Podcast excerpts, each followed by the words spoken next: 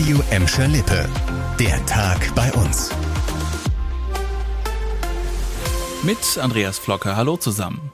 In genau 34 Tagen entscheiden wir über den neuen Bundestag und in diesen Tagen flattern überall bei uns die Wahlbenachrichtigungen für die Wahl am 22. September in die Briefkästen. Auch Gelsenkirchen hat mit dem Versand der 170.000 Benachrichtigungen jetzt begonnen. Seit Montag läuft das schon in Gladbeck und Bottrop. Und wer schon vor dem 22. September sein Kreuzchen machen möchte, das geht in den Briefwahlstellen bei uns, in Bottrop seit gestern im Saalbau und in der Bezirksverwaltungsstelle Kirchhellen, in Gladbeck ab Montag im Fritz-Lange-Haus und in Gelsenkirchen ab dem 30. August in zwei Wahlstellen auf der Horsterstraße in Buhr und auf der Ebertstraße in der Innenstadt. Wer aber aus dem Gelsenkirchener Süden nach Buhr möchte, der muss seit heute durch einen neuen Engpass. Die Sanierung der Kurt-Schumacher-Straße geht nämlich weiter. Zwischen der Freilichgrad und der Alfred-Zingler-Straße in Schalke Nord wird Flüsterasphalt verlegt. Es soll also leiser werden. Außerdem werden Kanalisation, Rad- und Gehwege neu gemacht. In Richtung Buhr ist die Kurt Schumacher Straße deswegen ab heute eine Einbahnstraße. Das betrifft auch die Öffis, Busse der Burgestra müssen umgeleitet werden, die 302 kann nicht am Stadthafen halten.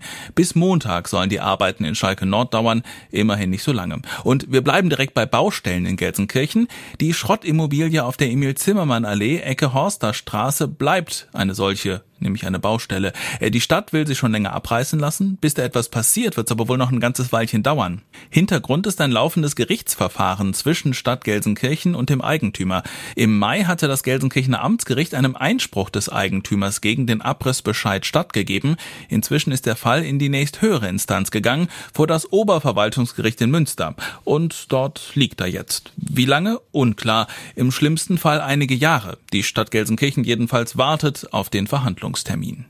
Nicht mehr warten müssen hingegen Kinder und Jugendliche ab zwölf, zumindest nicht mehr auf eine Corona-Impfung in den Impfzentren in Gelsenkirchen und Recklinghausen. Dort können sie sich jetzt an jedem Öffnungstag einen Pieks abholen.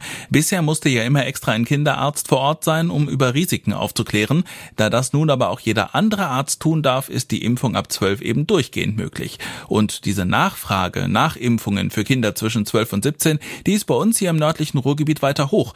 Schon bevor die Ständige Impfkommission den Corona-Impfstoff für Kinder empfohlen hatte, gab es ja in Gladbeck, Bottrop und Gelsenkirchen schon diverse Sonderimpfaktionen für die Altersgruppe mit positiven Folgen. In Bottrop etwa ist schon rund ein Viertel aller 12- bis 17-Jährigen geimpft. Das schätzt zumindest der Leiter des Impfzentrums dort. Um noch mehr Kinder zu impfen, setzt die Stadt Gelsenkirchen zum Beispiel auf einen Impfbus. Der ist ab Montag in den weiterführenden Schulen im Einsatz. 3800 Kinder und Jugendliche hat die Stadt so im Blick. Inzwischen wird aber auch Kritik an diesen Impfungen an und in Schulen Schulen laut. Udo Beckmann vom Verband Bildung und Erziehung etwa ist skeptisch. Weil dadurch äh, ein hoher Druck auf äh, Schülerinnen und Schüler entsteht, ein Gruppenzwang auch. Und vor allen Dingen möchte ich nicht, dass äh, die Beratung, die ja zwingend erforderlich, insbesondere auch der Eltern und der Schüler gemeinsam dadurch umgangen wird. Und das war der Tag bei uns im Radio und als Podcast. Aktuelle Nachrichten aus Gladbeck, Bottrop und Gelsenkirchen findet ihr jederzeit auf radio und in unserer App.